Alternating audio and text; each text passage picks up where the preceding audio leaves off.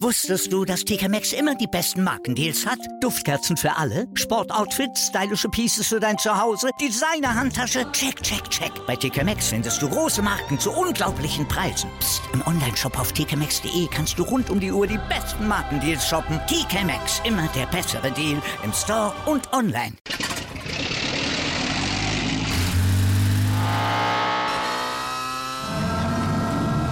Von 0 auf 100. Aral feiert 100 Jahre mit über 100.000 Gewinnen. Zum Beispiel ein Jahr frei tanken. Jetzt ein Dankeschön, rubbellos zu jedem Einkauf. Alle Infos auf aral.de. Aral, alles super. Hackmans MMA Show mit Sebastian Hackel auf meinsportpodcast.de.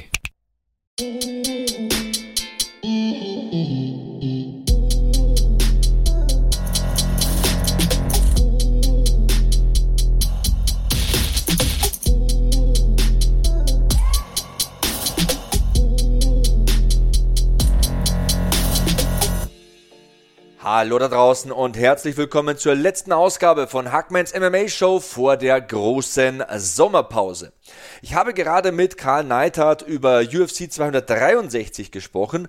Er hat ein Interview mit mir geführt für die The Zone Plattform. Ich durfte UFC 263 ja am vergangenen Wochenende für The Zone kommentieren und wir haben natürlich über die drei prominenten Kämpfe auf der Card gesprochen. Allen voran über das Mittelgewichtsduell zwischen dem alten und neuen Champion Israel Adesanya. Er hat Marvin Vittori besiegt durch Decision 3x50, 45, Clean Sweep auf allen Punktzetteln. Und dann natürlich wurde thematisiert das Titelduell im Fliegengewicht zwischen Brandon Moreno, der neuen jungen Sensation. Er konnte den dominanten Killer Davison Figueredo entthronen. Und ja, dann gab es noch ein Weltergewichtsduell. Leon Edwards besiegt Nate Diaz, aber so einfach ist es nicht, Freunde der Sonne. Klar, da steht dreimal eine 49-46, aber die letzte Runde hatte es in sich. Ich bin mir ja sicher, dass ihr es gesehen habt. Falls nicht, alle Details, alle Spekulationen, alles, was passiert ist und noch kommen könnte,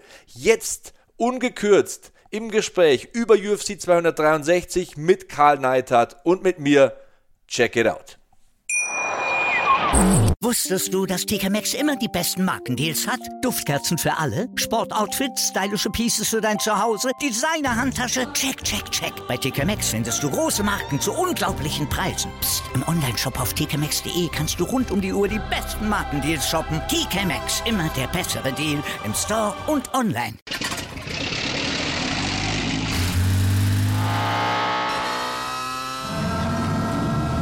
Von 0 auf 100. Aral feiert 100 Jahre mit über 100.000 Gewinnen. Zum Beispiel ein Jahr frei tanken. Jetzt ein Dankeschön, rubbellos zu jedem Einkauf. Alle Infos auf aral.de. Aral, alles super. Ja, willkommen. Wir probieren mal etwas Neues hier auf The Zone. Uh, UFC 263 uh, ist in den Büchern. Uh, das Event konntet ihr am Wochenende sehen bei uns und wir haben uns gedacht, wir nehmen die äh, großen Cards mal zum Anlass, um äh, eine Woche danach, beziehungsweise kurz danach, ähm, unsere Experten, unsere Kommentatoren hier mal mit reinzuholen und das aufzuarbeiten, was man da im Oktagon gesehen hat am Wochenende. Ähm, das tun wir heute mit dem großartigen Sebastian Hackel. Sebastian, vielen Dank, äh, dass du mit dabei bist. Aber gerne doch. Starten wir gleich rein ähm, mit dem größten Namen auf der Card, äh, wobei da können wir später noch trefflich drüber diskutieren. Aber Israel Adesanya ist rein äh, was das äh, Sportliche angeht, was er zeigt im Oktagon, mit Sicherheit der größte Name aktuell. Ähm, Israel Adesanya hat seinen Titel erfolgreich verteidigt gegen Marvin Vittori. Ähm, was machen wir denn mit diesem Sieg? Es war relativ ungefährdet. Ich glaube, soweit können wir uns beide einigen.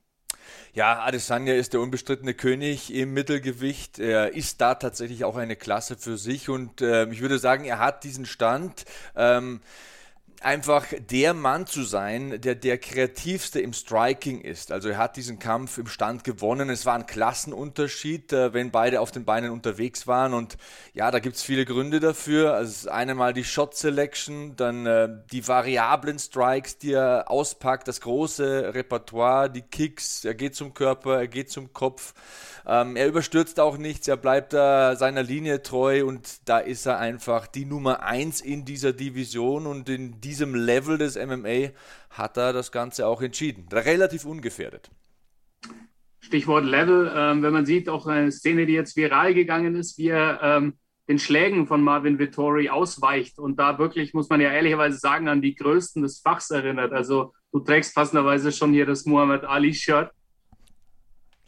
Das ist schon, das ist schon beeindruckend, was der, was der junge Mann da zeigt und, und was dieses, dieses Head-Movement, dieses Gefühl für Strikes, dieses Counter-Striking, ähm, das ist schon unfassbar. Ähm, ist, ist Israel Adesanya auf dem Weg, sich wirklich in diesen äh, in diese oberste Kategorie des Sports einzutragen? Ich würde schon sagen, also mit relativer Sicherheit. Und der Spruch, äh, den ich da jetzt als Steilvorlage verwerten muss, ist ja float like a butterfly, sting like a bee. Genau war's. So war es hier. Also er hat natürlich nicht wie die Hummel gestochen, also er hat nicht den K.O. gesetzt, aber 59 Prozent seiner Treffer sind im Ziel gelandet.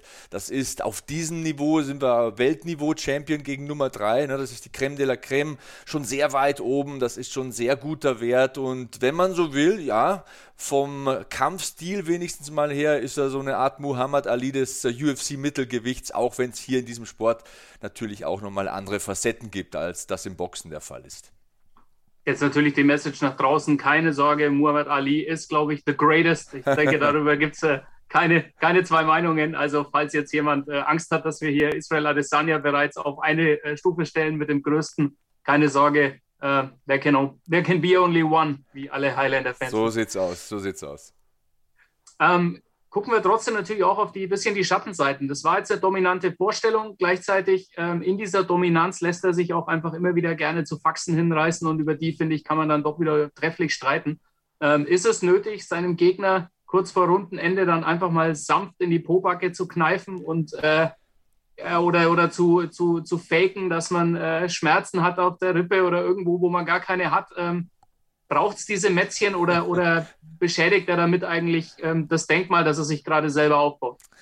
Ob es die braucht, weiß ich nicht. Ich glaube, man muss es von einer ganz anderen Seite aufrollen. Das Pferd muss man hier wirklich von hinten aufzäumen, denn was da vorgefallen ist im Vorfeld, das war nicht unbedingt so sportliche Ebene und so weiter. Also die haben sich schon sehr auf der persönlichen Sie äh, ähm, Ebene beschimpft und äh, da angegangen. Das wurde sehr, sehr persönlich, das war sehr aggressiv. Da ist das eine oder andere vier Buchstaben Wort gefallen. Marvin Vettori war da auch nicht unschuldig. Also er hat gesagt, ich bin besser, ich werde dich besiegen, ich werde dich finishen. Ähm, und das war noch das Bravste, was da gefallen ist. Also wie gesagt, sie sind sehr stark auf die persönliche Schiene abgerutscht und dann muss man sowas auch, glaube ich, einstecken können als Marvin Vettori. Also wenn man diese Geister ruft, dann äh, kommen die Geister halt auch im Oktagon und ob es das braucht oder nicht, das lasse ich jedem äh, zur Diskussion frei, das lasse ich immer offen, das muss jeder auch selbst entscheiden, aber Adesanya ist halt keiner, der sich da zweimal bitten lässt und ja, Marvin Vittori, dann musst du halt damit leben, was du da heraufbeschworen hast. Für Marvin Vittori selber der große Traum äh, vom ersten italienischen UFC-Champion, der ist äh, ja ziemlich knallhart geplatzt. Ich denke, das kann man so sagen. Ähm, hat er eigentlich zu keinem Zeitpunkt in dem Kampf wirklich ähm, ja, den Eindruck hinterlassen, dass er das Ding wirklich ziehen kann an diesem Abend. Ähm, wie geht es denn für ihn weiter? Was ist deine Meinung? Also wie, wie geht man jetzt aus so einem, denke ich, mit Sicherheit auch Karriere-Tiefpunkt ähm, raus und wie, wie resettest du ähm, nach so einem ähm, Ergebnis und nach so einem Erlebnis? Also zunächst mal finde ich es vollkommen richtig, wie du es analysierst. Es war auf allen Punktzetteln bei allen drei Punktrichtern eine 50-45. Clean Sweep, glaube ich, würde man sagen im Basketball. Also keine Runde hat Marvin Vettori hier gewonnen. Das ist auf diesem Niveau auch relativ selten. Ähm, trotzdem Respekt vor ihm. Also er ist 27 Jahre alt, er ist ein guter Kämpfer und er hat Entwicklungspotenzial. Also der kommt jetzt erstmal in diese Phase, in der ja die Blütezeit der Karriere beginnt. Dennoch muss man die richtigen Rückschlüsse ziehen, glaube ich. Er hat jetzt acht Runden gekämpft gegen Israel Adesanya. In sechs Runden von diesen acht Runden, wenn man den ersten Kampf auch dazu zählt, hat das mit Grappling und Takedowns versucht. Und da muss man tatsächlich ganz knallhart analysieren, dass sein Game einfach zu wenig zwingend ist. Also sein Grappling ist sehr eindimensional. Wir haben es gegen Kevin Holland gesehen, da hat er sich elf Takedowns geholt, aber er konnte ihn nicht finishen. Und hier hat er gegen Adesanya fast sieben Minuten Kontrollzeit. Er hat sogar einen Backtake. Also für alle, die neu sind im Kampfsport, wenn man den Rücken des Gegners bekommt, dann ist das die dominanteste Position, die du haben kannst im Kampfsport. Warum? Weil der Körper ist ja nicht dafür gemacht, nach hinten zu verteidigen Dennoch ist Adesanya relativ mühelos rausgekommen. Vettori bekommt Positionen, aber er schlägt kein Kapital draus. Und auch äh, sein Takedown-Game an sich ist sehr durchschaubar. Er hat nur vier seiner 14 Takedown-Versuche abgeschlossen. Also ich bin jetzt kein Mathe-Genie, aber das ist nicht mal ein Drittel. Das ist keine gute Quote auf dem Niveau. Und er hat dann immer wieder denselben Takedown versucht und Adesanya hat das in der zweiten, dritten Runde dann abgespeichert. Er hat das dann downgeloadet und die richtigen Rückschlüsse daraus gezogen und dann war es das auch schon. Und auch beim Thema Striking muss er arbeiten. Also er wurde ja mit Jan Blachowitz verglichen, aber er hat weder die Power noch die Reichweite, noch die Erfahrung eines Jan Blachowitz. Da muss er feilen, da muss er arbeiten und das kommt bei ihm auch nicht so mit Talent. Da ist er eher der Handwerker. Da muss er Stück für Stück, Millimeter für Millimeter feilen. Da muss er fleißig sein. Da habe ich auch keinen Zweifel bei ihm. Aber da hat man durchaus seine Schwächen gesehen. Freilich auch ich habe es vorhin ein bisschen überschwänglich formuliert, gegen den Muhammad Aliesken Israel Adesanya, der sehr kreativ und fast schon arrogant kämpft. Aber trotzdem muss man das so analysieren, glaube ich. Also viel zu tun für Marvin Vittori. Ähm, dem wird äh, auf absehbare Zeit erstmal nicht langweilig. Der hat genug Aufgaben und auch Hausaufgaben mitbekommen ähm, an diesem Wochenende. ähm, dann abschließend noch zu Israel Adesanya. Der Champion hat klargemacht, ähm, wie es weitergehen soll. Er möchte jetzt ähm, das Rematch gegen Robert Whittaker. Ähm, idealerweise in Neuseeland, nachdem beide ja schon mal in Australien gekämpft haben. Jetzt äh, will Izzy das Ganze nochmal ähm, auf seinem Home Turf äh, klären. Äh, wie siehst du denn so ein Rematch? Äh, wäre das nochmal eine spannende Geschichte? Ich habe online viele Meinungen auch gelesen, wo es hieß, ja, ist ja ähnlich wie bei der Vittori-Kiste. Ähm, das wäre auch eine klare Sache. Wie siehst du es denn? Äh, wäre der, der Stylebender gegen den Reaper äh, Teil 2, wäre es das nochmal wert?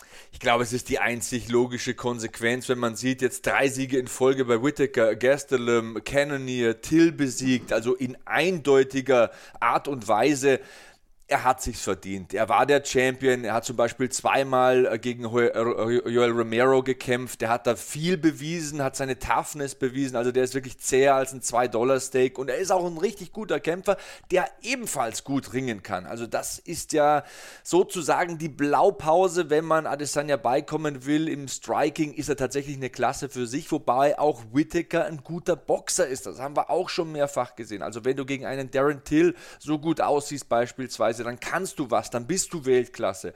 Und ich habe Lust auf dieses Rematch. Ich weiß allerdings auch nicht, wer sonst der Gegner sein könnte. Ich habe vielleicht einen Geheimfavoriten, aber das ist schon, also Left Field und weit draußen im Left Field. Den wollen wir jetzt aber natürlich trotzdem hören, wenn du es schon, wenn du es schon spoilerst. Also ich habe ja schon ein bisschen mich aus dem Fenster gelehnt mit meiner Muhammad Ali ähm, Aussage, mit meinem Vergleich. Ich sage, Luke Rockhold wäre mein Geheimfavorit. Ich weiß, jetzt werden viele MMA-Fans sagen, der ist doch momentan Unterwäschemodel, der verdient sich da doch fünfmal so viel Kohle wie in der UFC. Trotzdem ist Luke Rockhold für mich einer der besten Kämpfer im Mittelgewicht potenziell, wenn er Bock hat, wenn er trainiert, wenn er nicht Unterwäschemodel ist. Ne? Aber Luke Rockhold wäre einer, wo ich sagen würde, wenn der zwei, drei Kämpfe gewinnt, hey, wäre in meiner Lotterie auf jeden Fall dabei mit einer dicken Kugel, die man auch, wenn man blind reinfischt, nicht verfehlen kann.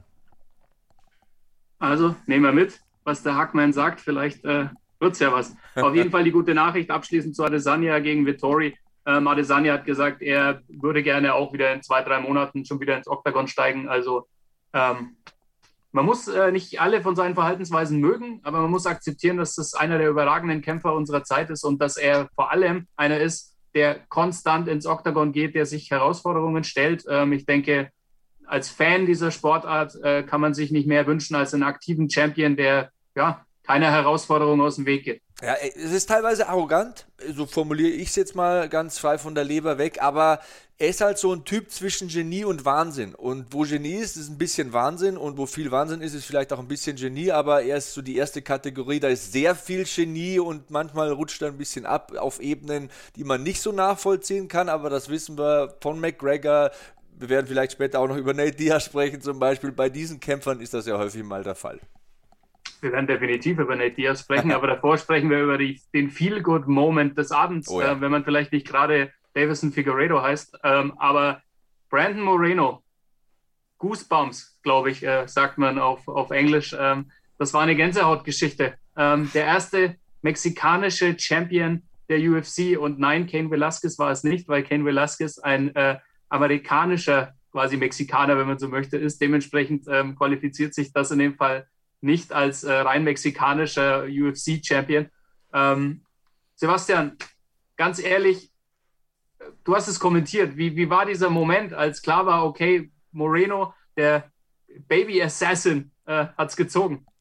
Ja, wenn dich das nicht berührt, dann bist du entweder ein schlechter Mensch, das ist die eine äh, Wahlmöglichkeit, oder du solltest ganz, ganz schnell zum Arzt gehen, weil, weil das, wenn das keine Emotionen her, äh, verursacht, der Mann hier, der hat sich über Nacht zum Millionär gemacht mit einer absoluten Weltklasse-Leistung. Du hast ja gesagt, er ist der erste richtige Mexikaner. Ken Velasquez wurde ja immer als solcher vermarktet, aber er ist der erste richtige ähm, Mexikaner mit Champion-Gürtel jetzt in der UFC und das fühlt sich richtig an. Ich gebe dir recht, das ist einfach eine gute Geschichte. Er ist dieser Underdog, er ist dieser Nerd, dieser unscheinbare Typ, der Lego sammelt. Das muss man sich mal vorstellen. Er ist Champion im MMA, er sammelt Lego. Er lacht immer fast schon wie so ein Nerd eben, wie gesagt, und, und ähm, er gewinnt und ähm, die Geschichte, also dieser Background von dem Kerl, Mann, oh Meter, das ist doch wirklich eine wichtige Botschaft für alle jungen Leute da draußen, die, keine Ahnung, vielleicht äh, ihre Ziele nicht gleich realisieren können. Der Mann wurde gefeuert von der UFC. Der saß erstmal auf der Straße, dann hat er sich zurückgearbeitet ähm, über Siege in kleinen Ligen, wieder in die UFC, kommt dann zurück, baut eine Serie auf, ist mittlerweile ein Superboxer, ist Black Belt im BJJ und finisht hier den Mann, äh, den sie Deus de Geha nennen, also den Kriegsgott, und der kämpft ja auch so, der Figueredo, ne? Den finisht er. Das war tatsächlich der einzige Kampf des Abends, den ich komplett falsch getippt habe. Alle anderen vier habe ich tatsächlich richtig getippt, ne? Ähm, äh, ist auch im Internet nachvollziehbar, aber den habe ich komplett falsch getippt, weil ich hätte nie gedacht, dass dieses Babyface da den Kriegsgott finisht und ihm überhaupt keine Chance lässt ist, glaube ich, auch eine Geschichte, die, die auch schon gut in unsere Zeit passt, weil ich finde, ehrlich gesagt, bei all dem Trash-Talk, ähm, was man auch wieder rund ums Main-Event gesehen hat, wenn du da einen Kämpfer hast, der eigentlich 90 Prozent seiner Promos so verbringt, ja, und äh, auch dafür steht, eben einfach für diese, für diese, ähm, diese gute, positive, auch harmonische Art, ähm, ja, also nenn mich ein Weichei oder nenn mich romantisch oder nenn, weiß ich nicht, aber ich finde es gut. Ich finde, ähm, ja, man kann nie genug irgendwie Liebe, Harmonie und äh, ja, inklusives Denken haben. Und ich finde dafür, ähm, jenseits seiner Fighter-Qualitäten steht er da sehr dafür für dich. Ja, und es ist auch aus Marketing-Sicht, ne, wenn man es wirtschaftlich sieht, ein Sieg, der dem MMA gut tut. Also dieser lateinamerikanische Markt, der ist ja extrem wichtig. Vor allem Mexiko ist ein wichtiger Markt. Ich glaube, die haben um die 130 Millionen Einwohner. Ähm, und es gibt viele Lateinamerikaner und vor allem Mexikaner, die in Amerika wohnen. Also diese Identifikationsfigur, wenn man es so formulieren wollen, Brandon Moreno ist da unglaublich wichtig, auch finanziell für die UFC, denn der kann jetzt diesen ganzen lateinamerikanischen Kulturraum auf seinem Rücken tragen und der kann da wirklich was draus machen. Wie gesagt, das ist nicht nur so dahergesagt, wenn ich sage, der steht jetzt in Pay-per-view-Main-Events. Der Typ hat sich mit diesem Sieg zum Millionär gemacht und äh, der wird einen Haufen Geld verdienen, wenn er es einigermaßen klug anstellt. Und er hat auch gekämpft wie ein Irrer, muss man echt sagen. Also ich meine das nur positiv. Also nicht wie ein besessener Irrer, sondern wie ein Irrer mit Skills, falls, da, falls das Sinn macht. Den, äh, den äh, Davison Figueredo, den finishst du nicht einfach so. Und er hat ihn ja nicht eine Sekunde in diesen Kampf kommen lassen. Also Hut ab, Brent Moreno. Oder, oder was tragen die in Mexiko? Äh, wie heißt das Ding? Sombrero. Sombrero ab. Sombrero. ähm, anschließend daran, auch weil ich weiß, dass du natürlich ähm, aus, dem, äh, aus dem Sports Entertainment Bereich auch durchaus Erfahrungswerte mitbringst ähm, also und einige glaub, glaubt man doch gar nicht, oder? Weiß nicht, wie man darauf kommen könnte. ähm, nein, aber du hast ja einen, ähm, du hast ja auch äh, Menschen wie Eddie Guerrero beispielsweise jetzt ähm, aus der WWE erlebt, ähm, einen, einen Rey Mysterio. Also diese, diese mexikanische auch, auch Kampfsport, Fightsport-Kultur. Ich persönlich habe hier bei der Zone erlebt, wie Andy Ruiz Anthony Joshua K.O. geschlagen hat. Also lass uns mal nochmal schnell darauf eingehen, was diese, diese Community auch einfach bedeutet, also was diese Kämpfer in ihrer Heimat auch einfach bedeuten, weil das ist, glaube ich, etwas, was man mit der deutschen Brille eh nur sehr schwer ähm, beleuchten kann, weil, weil wir das so einfach in dem maximal vielleicht aus dem Fußball kennen. Ja. Aber das sind Nationalhelden. Das sind Galionsfiguren. Wichtiger wahrscheinlich als Politiker oder Menschen, die wirklich was zu sagen haben. Also die repräsentieren diesen Kulturraum und die sind unfassbar wichtig für diese Menschen. Und jeder, ich habe ein paar ähm, Lateinamerikaner in meinem äh, Verwandten und sogar Familienkreis, das sind so loyale Leute, so leidenschaftliche Leute. Wenn die sehen, du kämpfst, dann ist es egal, ob du gewinnst oder verlierst, dann stehen die hinter dir. Und jetzt ist da einer, der hat den Titel, der hat was, was kein anderer aus diesem Kulturraum hat. Und äh, ja, also die werden hinter dem stehen wie eine Wand. Stell dir mal vor, die UFC veranstaltet in Mexiko mit Brandon Moreno im Main Event, die reißen das Dach weg von der Hütte, das sage ich dir. Also da habe ich wieder die vielbeschworene Gänsehaut, denn ja, so ein Typ, so eine Fan-Community, so einen Kulturraum hinter sich zu haben, das ist was ganz Besonderes, das ist einzigartig. Und die Geschichte, verdammte Axt, also die berührt mich echt. Also pure Emotion äh, beim Co-Main-Event. Und jetzt müssen wir natürlich, du hast angesprochen, äh, Persönlichkeit. Kulturraum kann man in Stockton, Kalifornien jetzt drüber sprechen, aber es ist doch auch ein eigenes Ökosystem, würde ich behaupten. Ich war, ähm, schon, ich war schon mal da tatsächlich und ja, eigenes Ökosystem, das ist zwar relativ allgemein, aber es trifft auf jeden Fall zu. Wir sprechen natürlich von Nate Diaz, ähm, der verkappte Main Eventer eigentlich auf dieser Card, weil einfach Nate Diaz irgendwie jede Card, an der er beteiligt ist, eigentlich als verkappter Main Eventer anführt. Ähm, ich weiß, du bist großer, großer Fan auch der, der Diaz Brothers. Ähm, was nimmst du denn mit aus diesem Comeback von Nate? Ich meine, außer, außer dass man offensichtlich in der Lage ist, auch in dem sehr hohen Niveau dieses Sports das Finish zu verpennen. Ja, das war natürlich ein bisschen tragisch, denn es hätte er tatsächlich noch schaffen können in der fünften Runde. Ähm, für mich habe ich einen großen Takeaway mitgenommen. das ist jetzt sehr neudeutsch formuliert. Sein Marktwert hat sich nicht geändert. Also ja, die Frage ist da, warum hat er nicht nachgesetzt, aber der Mythos Nate Diaz ist vollkommen unbeschädigt. Ähm, man sieht es an diesem Publikum, das ja sehr schwierig war, muss man wirklich sagen. Also diese Crowd in Glendale, Arizona war ein bisschen komisch. Also die haben bei Sachen geboot, wo ich mir denke, muss man da jetzt anfangen zu buhen, aber egal als Nate Diaz reinkam, hat sich die komplette Atmosphäre verändert. Also gut, die Auswahl war auch äh, an Musik bis, zum, äh, Art, bis zur Art des Einzugs relativ spektakulär und sensationell. Also kommt mit DMX raus, äh, unfassbare Stimmung in der Hütte, wird dann getragen vom Publikum sozusagen durch diesen Kampf, den er ja, ja, man kann es nicht anders sagen, 49, 46 verliert. Freilich die letzte Runde gewinnt er, aber das ist tatsächlich das Faszinierende an Nate Diaz. Keiner redet von Leon Edwards, alle sprechen von diesen letzten 30 Sekunden und mit dieser Bugwelle an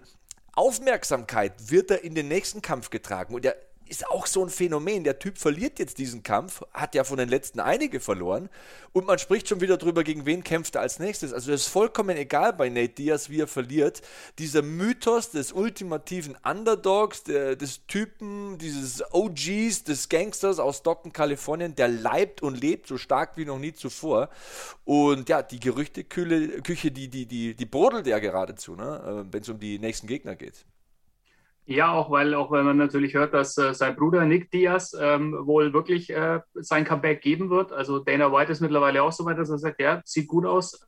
Ähm, und man natürlich da äh, jetzt auch nachdem, nachdem Nate äh, ja scheinbar auch in der, in der Vorbereitung Probleme hatte und nicht so richtig, nicht so auf den letzten Metern trainieren konnte, wie er wollte.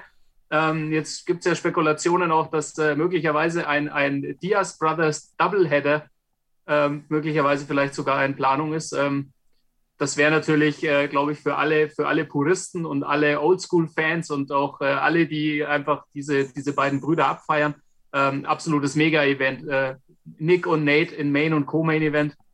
Hätte was. Irgendwo auf der Westküste Make It Happen UFC. Also das ist ein Selbstläufer. Und egal, ob es eine Connor-Trilogie wird oder Damian Meyer hat ja heute ein Posting abgesetzt, er würde gerne seinen letzten Kampf in der UFC gegen Nate Diaz äh, bestreiten. Oder Jake Paul hat ja auch äh, Ansprüche angemeldet. Egal was es wird, Nate Diaz, der kommt unter. Nate Diaz wird gut verdienen an diesem Kampf. Und nochmal, bei ihm ist es nicht so wichtig, ob er gewinnt oder verliert. Er hat so diesen Nimbus, diesen Legendenstatus, den er, glaube ich, gar nicht beschädigen kann, ähm, der nie mehr weggehen wird. Und äh, er ist jetzt 36, zu lange wird er nicht mehr dabei sein. Die Verletzungen häufen sich. Es gab ja wieder eine Verletzung in der Vorbereitung. Aber ja, Nate Diaz hat seinen Platz sicher. Wenn ich es mir aussuchen könnte, würde ich sagen, starte im Leichtgewicht. Man hat es hier gesehen gegen Leon Edwards, dass das Weltergewicht mehr und mehr eine Division der Athleten wird. Und äh, damit meine ich nicht, dass Leon Edwards kein guter Techniker wäre, ganz im Gegenteil. BJJ ist klasse, kann ringen der Mann, ist super crisp im Striking, tolles Distanzgefühl und gute Shot Selection auch in diesem Kampf bewiesen. Aber Nate Diaz ist mir körperlich einfach zu oft zu deutlich der unterlegene Kämpfer im Weltergewicht. Ich würde ihn gerne im Leichtgewicht sehen, aber da hat er wahrscheinlich wieder eine ganz andere Meinung. Ähm, am Ende spricht fast keiner von Leon Edwards und das macht mir fast ein bisschen Angst. Da wäre ich jetzt äh, gleich hingegangen an den Punkt, weil das ist eigentlich die, die, äh, ja, die schlechte Nachricht aus europäischer Sicht. Ähm, denn Leon Edwards hat es ohnehin schon schwer, ähm, trotz äh, jetzt dann mittlerweile einer, einer 10-Fight-Win-Streak, ähm, sich zu empfehlen für, für diesen Titelkampf gegen äh, Kamaru Usman. Und bis auf wirklich die letzten Meter hatte er aus meiner Sicht alle Argumente auf seiner Seite. Ich habe ihn ehrlich gesagt am Wochenende verglichen mit, mit äh, Tony Ferguson zu seinen besten Zeiten, weil er wirklich wie so eine menschliche Kreissäge war. Egal wo äh, Nate Diaz hingefasst hat, es hat einfach nur wehgetan und es hat einfach nur eingeschlagen. Äh, und dann bleibt aber als Nachgeschmack von diesem Kampf hängen, dass du durch eigentlich die verminderte Reaktionsfähigkeit deines Gegners irgendwie das Ding überstehst, obwohl du einfach hättest Flash K.O. gehen können auf die letzten Meter. Und ja. dann auch die Post-Fight-Speech war auch, äh, ist halt Leon Edwards, war, war wirklich äh, eher mit gedämpfter Stimme und ganz sachlich und den Titelkampf so im Nebensatz untergebracht. Also auch jetzt nichts, wo du, wo du nachhaltig hängen bleibst. Und ja, also wer die UFC kennt, weiß, so wahnsinnig viele Argumente hat er ihnen leider nicht liefern können, jenseits dessen, dass er einen weiteren Kampf gewonnen hat gegen einen sehr prominenten Namen. Das ist ja das Stigma von Leon Edwards, also von den Fähigkeiten. Ich habe es gesagt, BJJ, Ringen, vor allem das Striking, würde ich sagen, er ist fast besser als ein Tony Ferguson zu seinen besten Zeiten. Ähm, er macht auch weniger Fehler als ein Tony Ferguson, aber er ist nicht so zwingend. Und ähm, wenn du nicht zwingend bist, dann geht es oft an die Zettel der Punktrichter, dann geht es oft über die Runden und je länger ein Kampf dauert, desto weniger Fehlertoleranz besteht auch, weil es kann auch der Gegner, der hier gnadenlos unterlegen ist, wie Nate Diaz, einmal eine Kombination landen und dann bist du im Bedrängnis. Und ein Gegner wie ein Colby Covington oder gar ein Kamaru Usman, also die Speerspitze dieser Division, die schlagen Kapital aus solchen Dingen. Die schlagen Kapital aus solchen Riesenfehlern und äh, die versuchen dich dann zu killen und die setzen dich auch ganz anders unter Druck. Also den restlosen Beweis, dass er dahin gehört, Leon Edwards, hat er mir nicht geliefert. Das war mir zu wenig zwingend, das war mir zu wenig Killerinstinkt und auch danach war das nach dem Kampf im Postfight-Interview nicht die Präsentation eines Top-Herausforderers, der restlos von sich überzeugt ist. Also diesen Beweis, wo ich dann gesagt hätte, ja, das ist der Mann, komm, lass ihn kämpfen gegen Kamaru Usman, den habe ich leider nicht gesehen. Ja, muss ich dir recht geben, tatsächlich. Und ähm, ich glaube auch, dass äh, tatsächlich jemand wie ähm, Kamaru Usman oder auch wie, wie Colby Covington eben äh, möglicherweise schon, schon, früher, schon früher hier ähm, auch eine größere Gefahr dargestellt hätte und mindestens, mindestens hinten raus eben nicht diese fünf Sekunden gezögert hätte und noch irgendwie auf dich deutet und wartet und guckt, sondern spätestens da ähm, wäre es einfach vorbei gewesen. Haben wir was über das Kinn gelernt von Leon Edwards? Also was sagt dir diese eine Kombination von Diaz? Ist das, ähm, hat uns das was verraten über, über die Nehmerfähigkeiten von Leon Edwards? Ich glaube, mit der ähm, Kombination bzw. mit dem Schlag hätte jeder ein Problem gehabt, weil das ist ja das, was Nate Diaz auszeichnet. Also für die, die dem Boxen nicht so viel am Hut haben, der schlägt immer saubere 1-2 und dann macht immer babab, babab, babab und auf einmal kommt babab und äh, dann wechselt er den Rhythmus und es kommt so unerwartet, das haben wir schon so oft gesehen, das haben wir auch gegen McGregor gesehen. Der wechselt den Rhythmus in dem Moment, wo du es nicht erwartest, nach fast 25 Minuten, wo er immer nur das gleiche Tempo schlägt und der kann dich immer erwischen. Und es wundert mich nicht, dass er mit dem Schlag Probleme hat. Er hätte einfach, glaube ich, auch mal versuchen sollen, diesen Kampf zu beenden. Er hätte die Positionen gehabt, am Boden, am Zaun, mit den Elbows, ähm, im Stand sowieso. Er hat es nicht gemacht, weil er kein risikofreudiger Kämpfer ist. Und wenn du nicht versuchst, den Kampf zu beenden gegen einen Kamaru Usman oder auch einen Kobe Covington von mir aus, dann hast du ein Problem, glaube ich, weil du musst die wirklich du musst denen das Gefühl geben, du musst da das Signal setzen, dass wirklich Gefahr da ist, dass sie das Ding jederzeit verlieren können. Weil wenn die ihren Rhythmus aufbauen wiederum und dich unter Druck setzen, da brichst du irgendwann zusammen. Das sind Kardiomaschinen, das sind absolute Terminator, wenn es um Pace geht und äh, ähm, ums Tempo in einem Kampf. Das setzen die tatsächlich als Waffe ein. Das ist dann nochmal zusätzlich eine Waffe. Und da sehe ich durchaus das Potenzial, dass so ein Kämpfer, der gerne in so einem bequemen Rhythmus kämpft wie Leon Edwards, unter die Räder geraten könnte. Also auch wenn er so gut ist, ich sag's nochmal, Top BJJ, Top Ringer, gutes Striking, aber ich habe da diese Qualität nicht gesehen, die ich aber sehe bei Kamaru Usman und Kobe Covington. Dann die letzte Frage hier in unserer Runde müssen wir natürlich stellen. Äh, trotz allem, glaubst du, dass er der Nächste ist nach Colby gegen äh, Usman 2? Oder glaubst du, sie lassen ihn weiter schmoren? Ich denke schon, aber persönlich würde ich tatsächlich Usman gegen Covington 2 lieber vorher sehen. Und naja, Kamaru Usman, wenn er den Kampf dann gewinnt, hat er es ja schon gesagt, er fängt jetzt an, die zweite Runde zu drehen. Er hat ja schon alle einmal überholt und jetzt quasi kommt die Ehrenrunde und er überholt sie nochmal. Also auch Covington hat er ja schon mal relativ eindeutig besiegt.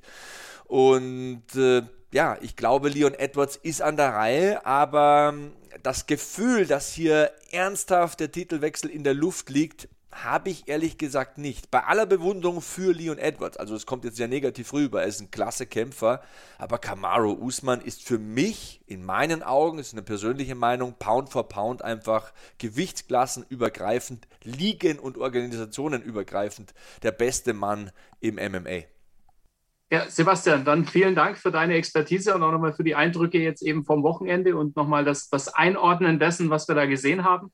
Ja, und an alle The Zone-User da draußen, die sich äh, unser Gespräch angeguckt haben und uns zugehört haben, natürlich erstmal vielen Dank. Ähm, hoffe, es hat euch Spaß gemacht und äh, auch der Hinweis natürlich, alles rund um die UFC gibt es natürlich hier auf The Zone. The Ultimate Fighter, die neue Staffel, jede Woche Mittwoch ab 8 Uhr morgens eine neue Folge und auch sonst Top-Listen, ähm, Feature, Porträts und natürlich jede, ähm, ja, jedes Wochenende die entsprechende Fight Night beziehungsweise der entsprechend nummerierte Event. Der nächste große ja dann bereits schon wieder ein Conor McGregor-Kampf gegen äh, Dustin Poirier, die Trilogie. Also ähm, euch wird nicht langweilig und wir arbeiten dann auch mal wieder weiter. Ja, Macht's gut. Danke euch. Freue mich auf die nächste Ausgabe. Wieder live von Ihrem Toyota-Partner mit diesem Leasing-Auftakt. Der neue Toyota Jahreshybrid. Ab 179 Euro im Monat. Ohne Anzahlung. Seine Sicherheitsassistenten laufen mit. Und ja, ab ins Netz mit voller Konnektivität. Auch am Start die Toyota Team Deutschland Sondermodelle. Ohne Anzahlung geht's in die nächste Runde. Jetzt los sprinten zu Ihrem Toyota-Partner. Also, das war das Interview von Karl Neithardt mit mir. Dieses Mal vertauschte Rollen. Wir haben gesprochen über alle fünf Rundenkämpfe auf der Maincard von UFC 263. Aber apropos Maincard, da gab es noch zwei Kämpfe. Zum Beispiel besiegte Belal Mohammed Damien Meyer im Weltergewicht. Die Punkteverteilung war hier einmal 30-27 und zweimal 29-28 zugunsten von Belal Muhammad. Und ich glaube, das Erfolgsrezept ist hier relativ einfach erklärt. Muhammad verhindert in diesem Kampf 20 von Mayas 21 Takedown-Versuchen und beraubt ihn somit seiner größten Stärke. Also Damien Meyer ist ja eine BJJ-Legende vielleicht der beste Brazilian Jiu-Jitsu-Kämpfer aller Zeiten im Weltergewicht. Und äh, auf der anderen Seite trifft Muhammad Maya 92 Mal. Maya trifft Muhammad wiederum aber nur 23 Mal. Also fast viermal so viele Treffer auf dem Konto von Belal Muhammad. Und das ist die Story. Ja. Maya wollte auf den Boden, Muhammad hat es verhindert. Muhammad hat fast viermal so viele Treffer gelandet wie Maya. That's the story. Mehr gibt es hier eigentlich nichts zu sagen. Und der Podcast-Kollege Belal Muhammad gewinnt also Und ja, sein Podcast Remember the Name übrigens, äh, Hörempfehlung hier von meiner Seite. Ich bin ja ein Gönner. Und äh, dann gab es noch einen Kampf. Ähm, Paul Craig lässt Jamal Hill nicht nur abklopfen, nein, das hat böse ausgesehen. Er luxiert ihm gleich komplett den Ellbogen. Und Paul Craig war ja hier große Außenseiter. Ich habe aber seinen Kampf richtig getippt und das hat mich gefreut. Ich habe es gesagt, auf kampftipps.de kann man es übrigens nachvollziehen. Ich erzähle keinen Blödsinn. Ne? Shoutout an die Freunde von kampftipps.de. Schaut da mal rein, da könnt ihr kostenlos mittippen.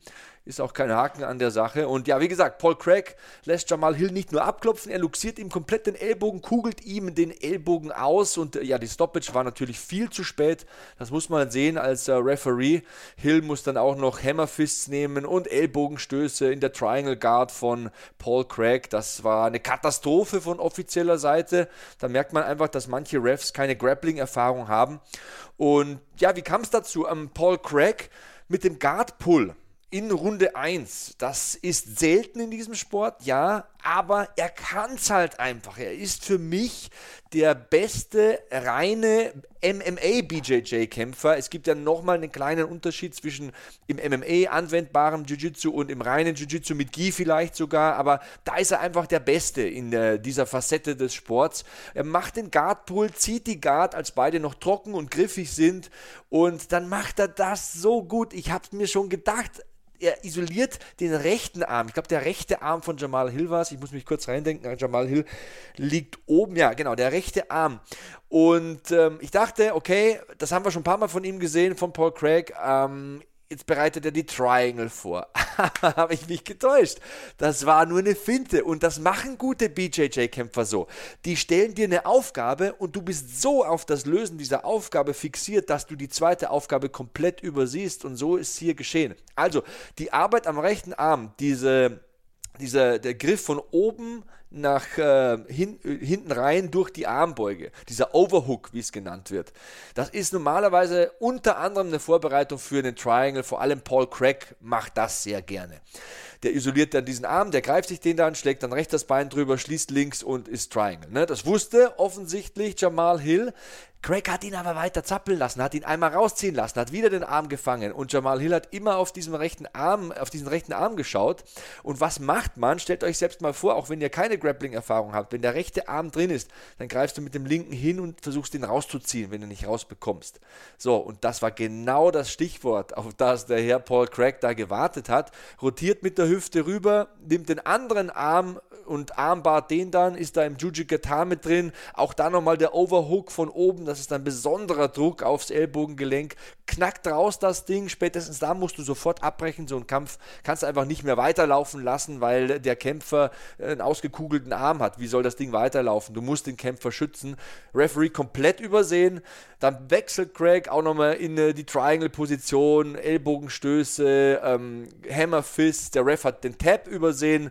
Ähm, auch hier wartet er viel zu lange. Katastrophenleistung in meinen Augen. Ähm, sorry, muss man auch mal so deutlich ansprechen. Ihr wisst aus den vergangenen Ausgaben, ich bin ein großer Fan von Herb Dean, ich bin ein großer Fan von Jason Herzog.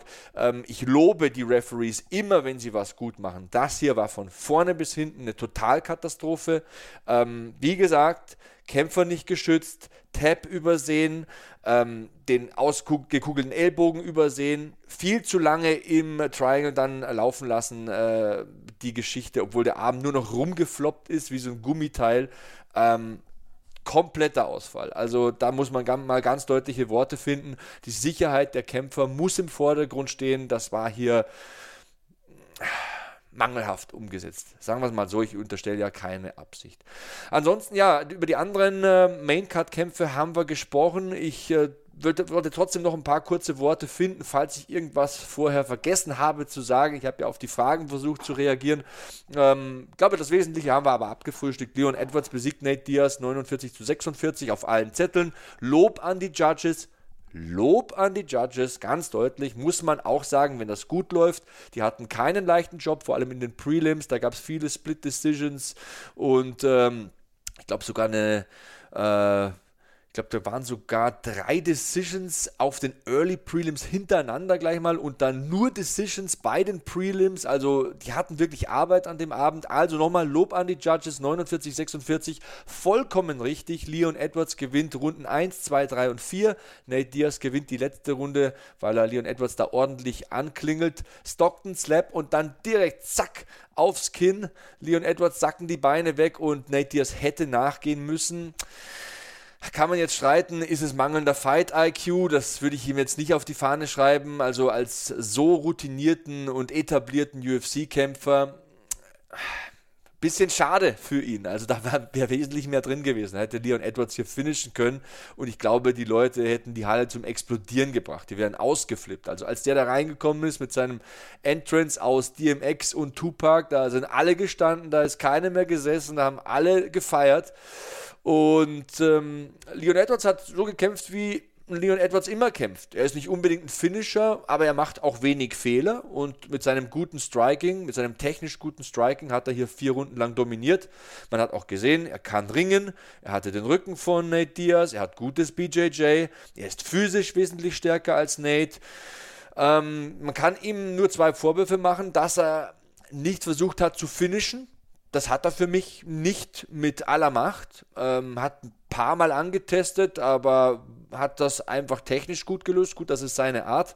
Und man kann ihm vorwerfen, dass er diese Rechte von Nate Diaz frisst und fast gefinisht wird. Und ähm, ich habe es ja vorhin bei Karl gesagt: Colby Covington, Kamaru Usman, die setzen dich von Beginn an anders unter Druck. Die spielen nicht rum und drehen dir den Rücken zu und äh, lachen und zeigen dir den Mittelfinger und reden mit dir. Nee, die fahren über dich drüber, wenn du da nicht gleich mitkommst. Und die lassen dich auch bezahlen in der fünften Runde noch. Die haben das Cardio, um dich bezahlen zu lassen für so eine ähm, Schwäche oder so ein Deckungsfehler. Wenn du da wackelig bist, dann beißen die zu. Das sind Haie. Trotzdem hat sich der Marktwert von Nate Diaz nicht geändert. Die Frage wird bleiben, warum er nicht nachgesetzt hat. Aber der Mythos Nate Diaz lebt auf, über, äh, auf jeden Fall. Ich habe das, glaube ich, auch mit dem Rhythmuswechsel gut erklärt. Der lullt dich ein und trifft dich und der ist bis zur letzten Sekunde gefährlich. Das hat man auch gegen Connor gesehen. Ich weiß nicht, ob er jetzt gegen den die Trilogie machen will oder ob dieses Damian Meyer Posting vielleicht nicht bei Nate Diaz äh, Respekt verursacht und sagt, hey, ich gebe dem äh, seinen Kampf, ich lasse ihm diesen letzten Kampf, den Payday vielleicht auch nochmal, ich respektiere ihn so sehr. Oder ich gehe rüber zum Boxen, mache den Kampf gegen Jake Paul. Auf jeden Fall ähm, wenn es jetzt meine Prioritätenliste wäre, würde ich mal sagen, kämpf im MMA, auch wenn ich ihm den Box-Payday gönne, aber da kommt daher Nate Diaz und B, kämpf im Leichtgewicht. Man hat es hier gesehen, das Weltergewicht, puh, da sind schon Mutanten unterwegs und Nate Diaz ist eher der Spargel in diesem Haifischbecken. Ich würde ihm das Leichtgewicht empfehlen. Aber muss er selber wissen. Er ist ein verdienter Kämpfer und es ist immer wieder eine Ehre, seine Kämpfe zu kommentieren. Ähm, ja, ist großes Kino und es war auch Gefühlskino. Wir sind gut ausgerastet. Da um 7 Uhr morgens äh, sind wir gestanden, der Marc Bergmann und ich in der Kommentatorenkabine, als Nate Diaz da 30 Sekunden vor Schluss Leon Edwards nochmal anklingelt. Ja, nochmal ein paar kurze Worte zum Co-Main Event und zum Main Event. Also der Co-Main Event im Fliegengewicht. Brandon Moreno besiegt Davison Figueredo per Rear Naked Choke in Runde 3. Ich habe mich ordentlich vertippt, da stehe ich dazu. Ich hätte das niemals so kommen sehen. Ähm, ich habe Respekt vor Davison Figueredos Sportsgeist, schüttelt die Hand, hebt Moreno hoch, findet faire, tolle Worte am Ende. Aber man muss ganz klar analysieren, Davison Figueredo war hier nie im Kampf. Er wirkte steif, er war weder reaktionsschnell noch explosiv. Ich glaube auch, dass dieser Weight Cut ähm, bis auf die 125 Pfund runter nicht mehr lange realisierbar sein wird. Der Mann wird früher oder später ins Bantamgewicht wechseln müssen. Er ist jetzt in den 30ern. Das wird immer schwerer, da runterzukommen. Und der sieht ja aus wie ein abgezogenes Hühnchen. Da ist ja nur noch Haut drüber, da ist ja gar kein Fett mehr da. Und ich glaube, das ist dieser Point of Diminishing Returns. Klar, du bist dann der Stärkste, der Wuchtigste in dieser Gewichtsklasse, aber dein Cardio lässt nach, der ganze Weight Cut ist miserabel durchzustehen und ich glaube, dass ihn das auch seiner Stärken beraubt hat. Er wollte hier wohl mit den Kräften haushalten, hat sehr langsam begonnen. Figueredo lebt davon, dass er so wie die Fledermaus aus der Hölle nach vorne geht, die finisht mit Chokes und Punches die habe ich auch nicht gesehen. Die Punching Power war nicht da. Vielleicht war zu leer nach dem Weight Cut. Weiß der Himmel oder auch die Hölle, egal. Ähm, noch ein paar Statistiken vielleicht zu diesem Kampf, die habe ich vorher nicht genannt. Ähm, Figueredo mit 24 Wirkungstreffern, Moreno mit 47, also fast doppelt so viele. Ähm, dann Treffer insgesamt 71 für Moreno, nur 33 bei Figueredo, also mehr als doppelt so viele Treffer für Moreno. Das wäre auch über die Punktzettel wohl für ihn ausgegangen.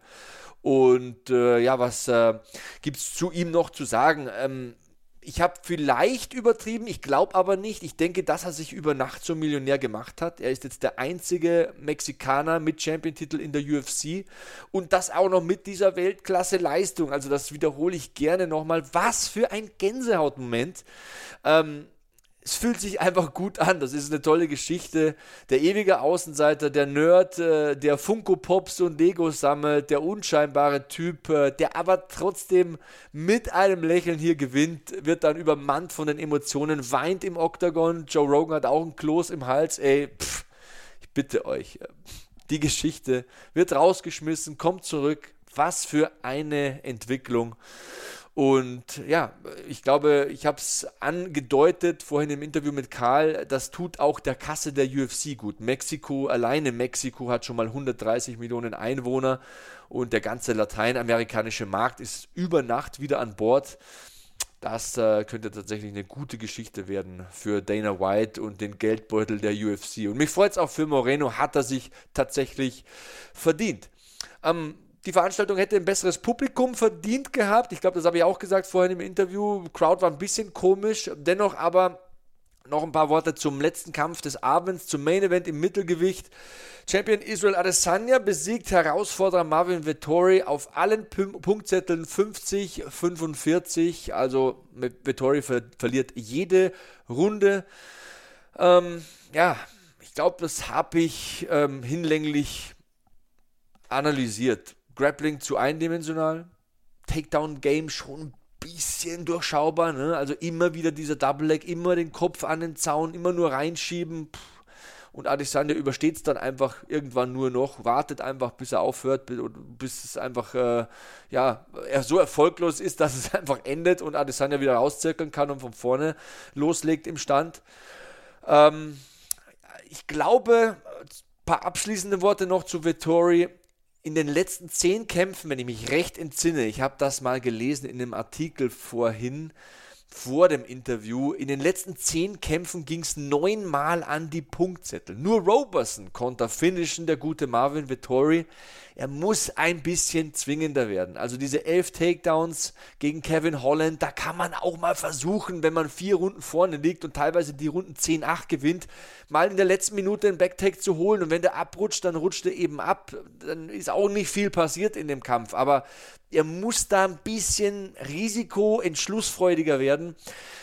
Ansonsten bleibt er der ewige Punktekämpfer und dann hast es auch schwer, da gut vermarktbar zu sein, auch wenn du irgendwann vielleicht mal der einzige italienische UFC-Champion werden könntest. Das Ziel ist jetzt tatsächlich in weite Ferne gerückt, weil er nach zwei Niederlagen gegen Adesanya einfach keine Argumente mehr hat und zu Israel Adesanya muss ich, glaube ich, nicht mehr viel sagen. Also er ist in dieser Gewichtsklasse tatsächlich eine Klasse für sich im Leichtschwergewicht, im Halbschwergewicht, im Light Heavyweight, beziehungsweise da ist er den Beweis schuldig geblieben, also wurde er klar besiegt von Blachowitz. Ich glaube, auch der John Jones-Kampf ist da einfach gestorben. Dazu ist er körperlich nicht geeignet, Israel Adesanya. Aber dennoch war es hier in seiner angestammten, in seiner Heimatdivision ein Klassenunterschied. Er hat viel fintiert, hat die Treffer gut gewählt, hat die Beine clever bearbeitet. 59% seiner Schläge gehen ins Ziel. Das ist ein sehr, sehr guter Wert. Und ähm, ja, am Boden hat er einfach nur Schaden vermieden. Im Mittelgewicht kommt er mit den starken Ringern besser zurecht. Da ist der Kraftunterschied nicht so hoch.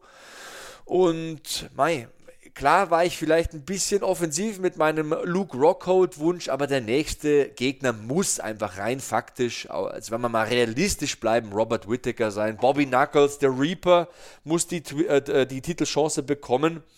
Und ja, ich glaube, recht viel mehr gibt es auch nicht mehr zu sagen zu UFC 263. Das war mal die Main Card.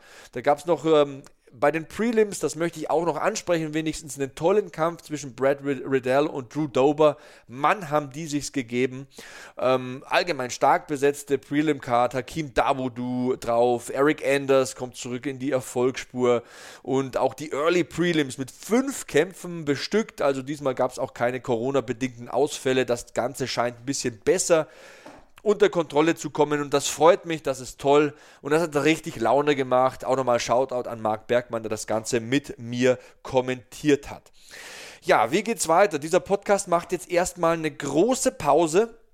Ich werde mal in den Urlaub fahren. Ähm, ein Jahr ist es her, dass ich den letzten Urlaub hatte. Das ist dringend benötigt. Also Kommendes Wochenende bin ich auch nochmal auf der Zone zu hören zur Fight Night Korean Zombie gegen Ige, also Dan 50k Ige gegen den Korean Zombie für alle, die es interessiert. In der Nacht von Samstag auf Sonntag live auf der Zone nochmal mit mir am Mikro. Dann mache ich Urlaub und dann muss ich ein paar Angebote sondieren und sortieren, denn es gibt diverse Angebote für MMA-Podcasts von Sponsoren. Es gibt ein Angebot für ein Videoformat hier ähm, auf The Zone, das kann ich auch schon verraten. Es gibt ein Angebot, Boxen zu kommentieren. Also bei mir ist es momentan so, dass ich alles ein bisschen sortieren und vor allem mal sacken lassen muss und mir überlegen muss, was macht Sinn, wie macht es Sinn, was macht mir Freude, was ist zu viel und würde sich dann so niederschlagen, dass ich hier nicht mehr begeistert bin, den Podcast zu machen und keinen Bock mehr habe. Deswegen auch gerne ähm, schickt mir euer Feedback. Ihr wisst ja, Hashtag HackmanMMA, Sebastian Hackel bei Twitter oder Instagram gerne eine 5-Sterne-Beurteilung auf Apple Podcasts.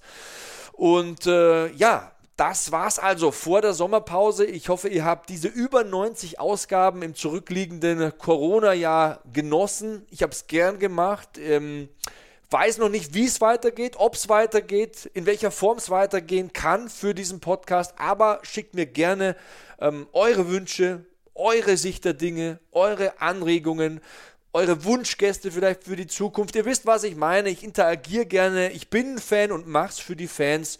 Und ja, deswegen jetzt äh, mal ähm, ein Schlusswort, bevor ich zu lang wäre. Also Kuss aufs Auge, bleibt sicher, sauber und safe. So long, Hackman out.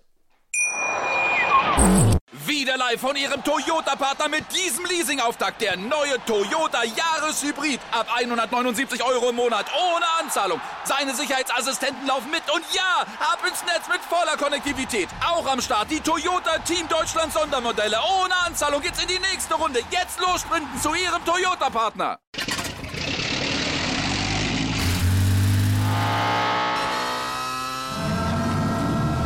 Von 0 auf 100. Aral feiert 100 Jahre mit über 100.000 Gewinnen. Zum Beispiel ein Jahr frei tanken. Jetzt ein Dankeschön, rubbellos zu jedem Einkauf. Alle Infos auf aral.de. Aral, alles super. Hackmans MMA Show mit Sebastian Hacke auf meinsportpodcast.de.